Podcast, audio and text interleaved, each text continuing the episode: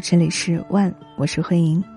最近几年火爆的电视剧有很多，但是感觉观众对于虚构作品中的爱情那个部分，好像没有那么在意了。甚至在一些热剧中，大家会说：“哎呀，看到这个男女主的爱情戏份，就要赶快的，就是调进度，就一倍呃两倍速、四倍速。”比如说《黑暗荣耀》里面，大家就只想看到宋慧乔专注于复仇，不怎么想看两个人怎么谈恋爱。编剧们也是深谙此道，就不再把重点放在男女主的爱情戏码里面。这个和像九十年代到二十一世纪这个头十年的趋向是完全相反的。可以说，在那个时候是被各种爱情故事霸占荧幕的十年，各种韩剧啊、好莱坞的浪漫爱情片呐，还有台湾的偶像剧啊，为观众打造了各种各样的爱情梦。然后呢，他们就逐渐从流行趋势中消失了，横跨到影视、文学，甚至是一些游戏领域。当下流行文化作品的受众都是要求男女主搞事业。然后走剧情，这样的呼声，然后审判角色，甚至其他观众恋爱脑也开始成为了一个追剧的常态，以至于最近好像都没有一部那种现象级的爱情片。你能想到这几年有什么爱情电影啊，或者是呃啊爱情电视剧啊，就纯爱情的哈，纯爱情向的，是很火的吗？我好像没有想到。The generals hate holidays. Others shoot up to chase the sun blues away. Another storefront church is open. 公共空间里面，也很少有人谈论爱情。你去看一下微博上大 V 们转发的讨论的内容，就可以感受到了。我今天在准备这期节目的时候，就看到读库小报公众号。在去年还是在前年吧，对，就是发过一篇文章，然后作者呢就写，在这些年你会发现，PUA、打工人、内卷啊，就是等等，先后成为热词，性别对立、劳动者和雇佣者对立、劳动者和劳动者之间的白热化竞争，以及不同社会阶层之间的沟壑，一切都在提醒我们，欢迎来到严酷的实真实世界。而在这样的世界，在这样的语境之下，谈论爱情显得是过于奢侈和不合时宜的。当然，也是有不少人依旧是恋爱结婚，但纵使如此，谈论爱情也显得不够务实。在阶级日益固化的背景之下，人们更喜欢在婚恋后面加一个市场，在那里，能使双方实现利益最大化的匹配才是最高法则。也有人因为时机尚未成熟而暂时的选择在市场外徘徊，但对理性至上的人来说，不论是进入还是徘徊，选择关乎利益，与爱情无关。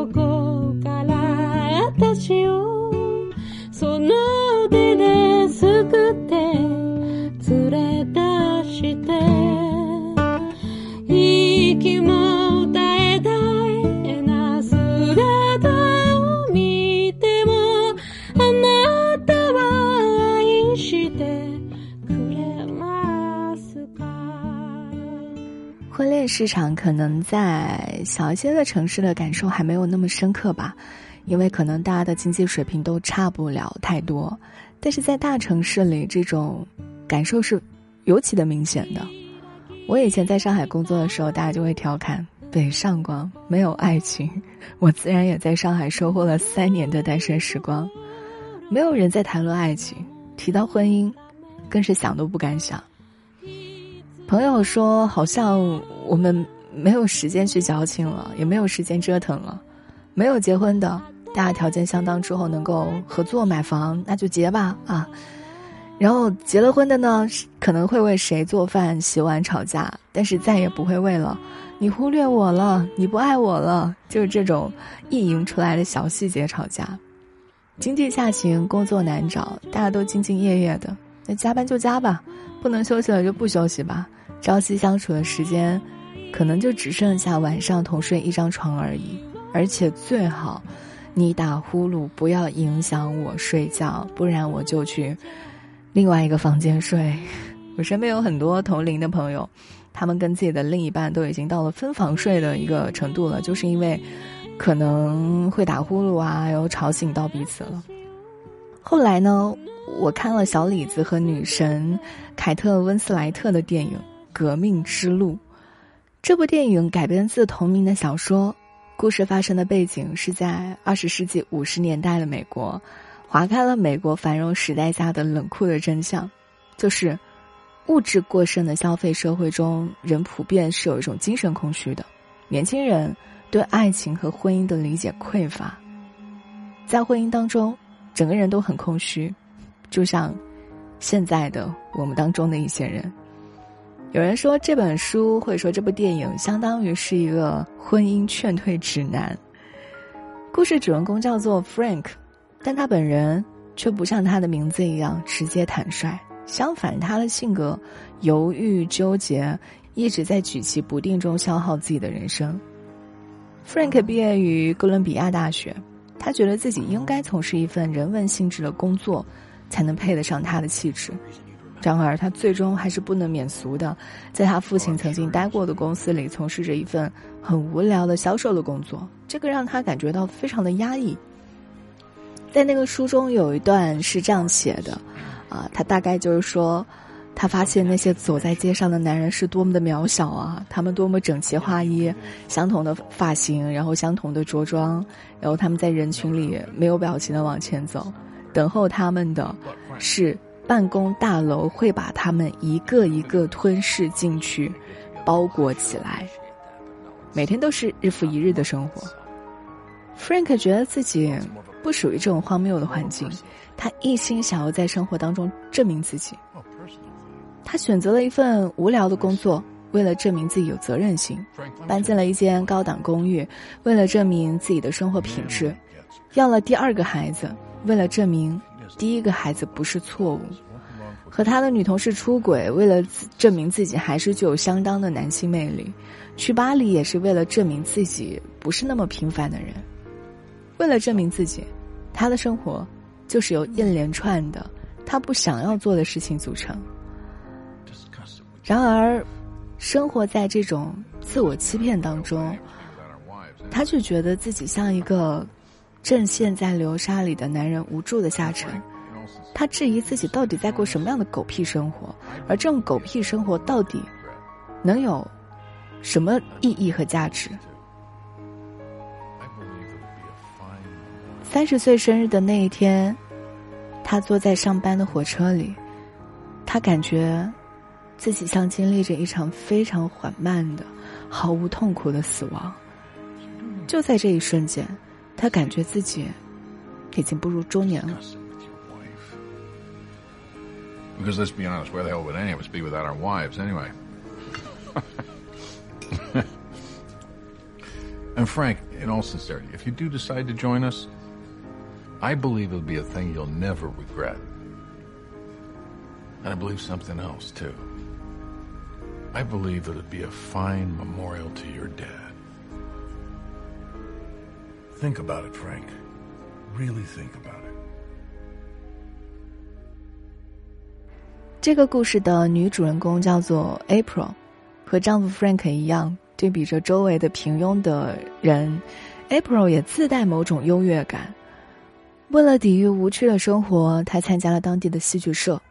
在舞台上，有一段台词是这样的：“有的时候，我能感觉好像自己浑身上下都在散发着光芒，而这时，我只想到外面去做一些完全疯狂的、不可想象的事情。”这段独白既算得上是 April 的个人宣言，又揭示了他那个自命不凡的性格。用 Frank 和他吵架时给他贴的标签来说，她是个包法利夫人式的女人。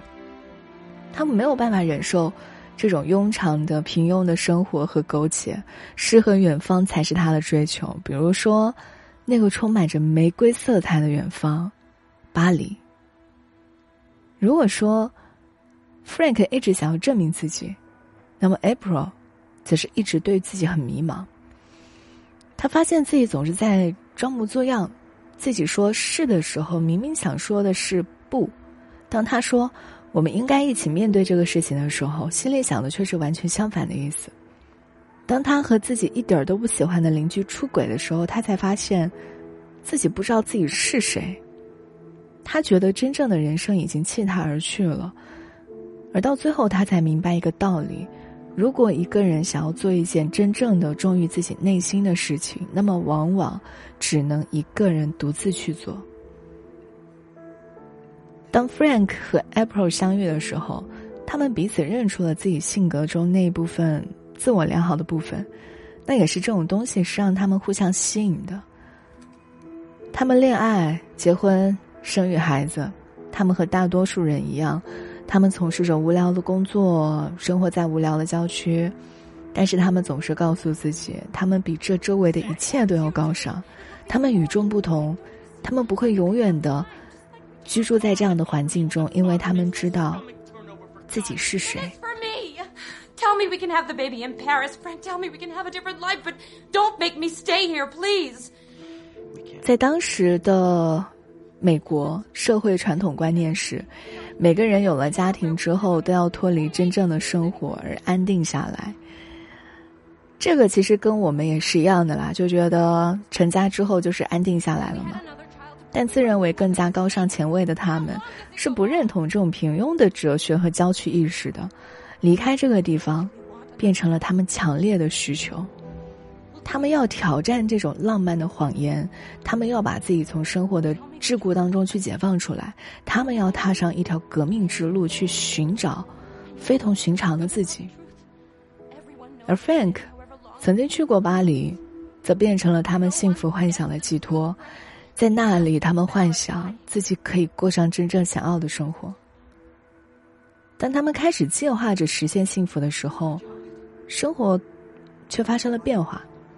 Frank 意外得到了升职加薪的机会，他开始动摇，他觉得自己的能力得到了证明，这里的生活可以忍受了。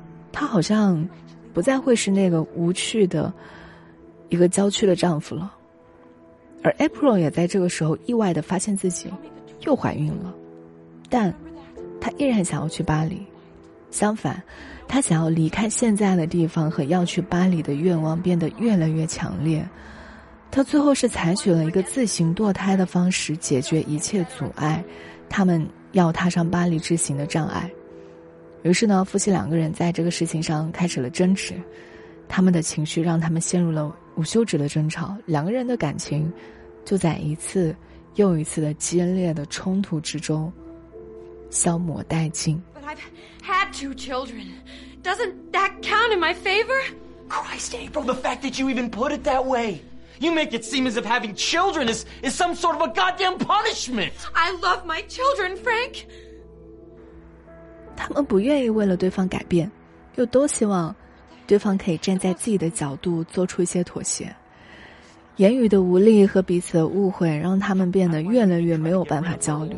就令人窒息的生活，让他们开始厌倦彼此。他们开始怀疑：我真的爱对方吗？即便是在家里，他们说话也带着一种虚假的热情，就小心翼翼的去维持他们貌合神离的婚姻。时间一直在推移，离去巴黎的时间越来越近。April 明知道已经错过了流产的最佳时机，依然冒着生命危险自行在家里堕胎。最终，April 没有去成巴黎，却死在了家中，而 Frank 带着没有灵魂的躯壳，成为两个孩子的单亲爸爸。这对夫妻追求理想生活的革命之路宣告失败。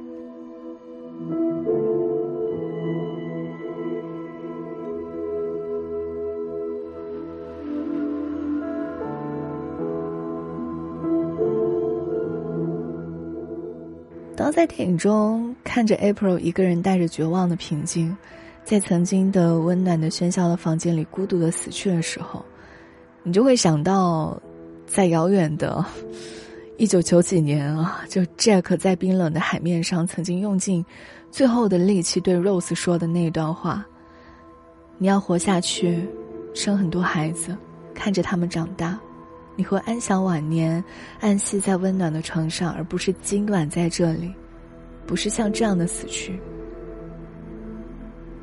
两相对比，故事的结局的确挺让人唏嘘的。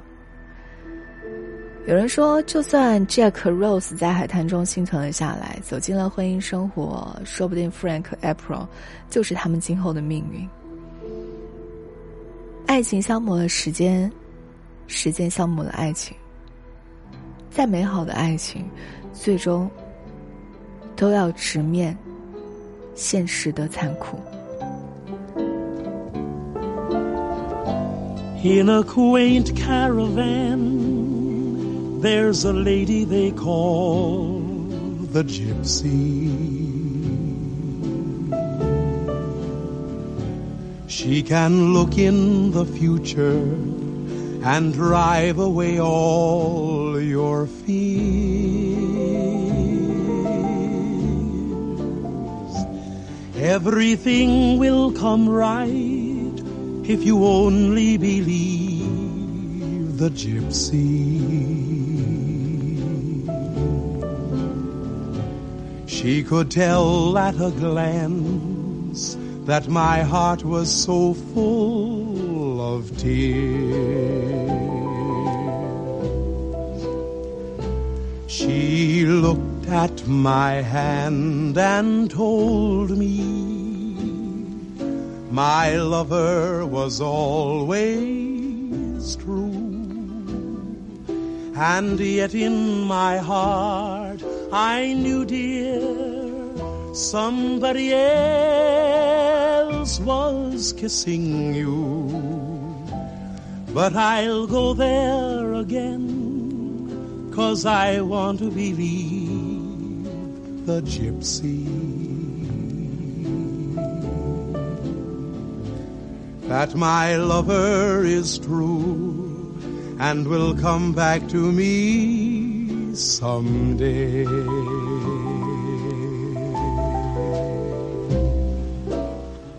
You see, she looked in my hand and told me that my baby would always be true. And yet, in my heart, I knew, dear, that somebody else was kissing you. But I'll go there again, cause I want to believe the gypsy. that my lover is true and will come back to me someday.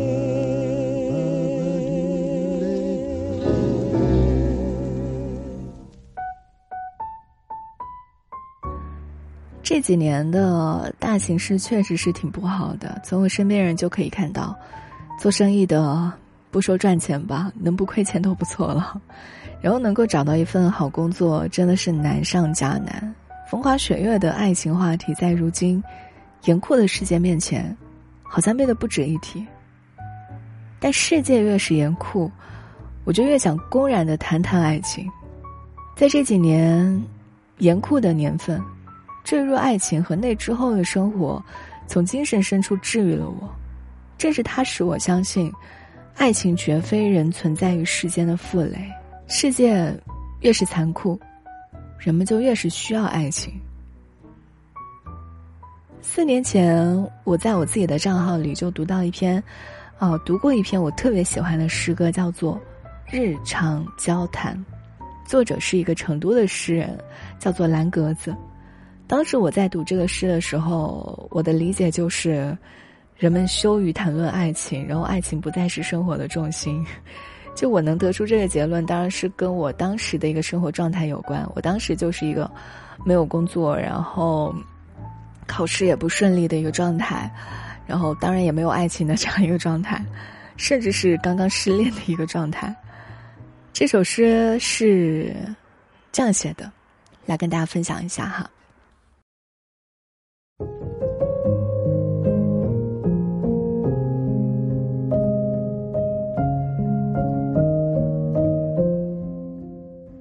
路上，我们谈论星期一的好天气，谈论迎春花和连翘的区别，以及枝条上一只黑色的瓢虫从山顶下来，车窗玻璃落满了灰，视线被拉回到多年前的一次沙尘暴，回忆充满哀伤。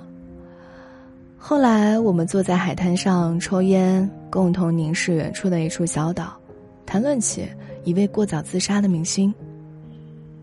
人生总是引发太多感慨，不知道接下来要去哪里。我们只是继续交谈，说起华兹华斯和卡夫卡一幅黑白人物摄影，还有雨中一只温顺的金毛犬。空气里传来柠檬水的味道。再后来，我们谈起生活，认定那是一个荒谬的词语。但我们从未谈论过爱情。除了爱情，我们谈论其他的一切。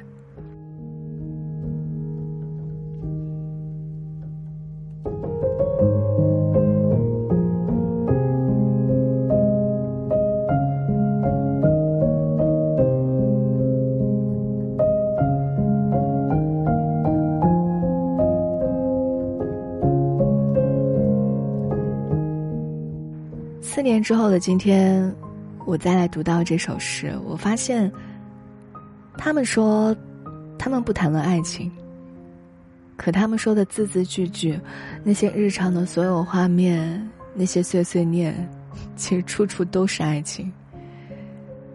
没有人在谈论爱情，可爱情随时都在发生。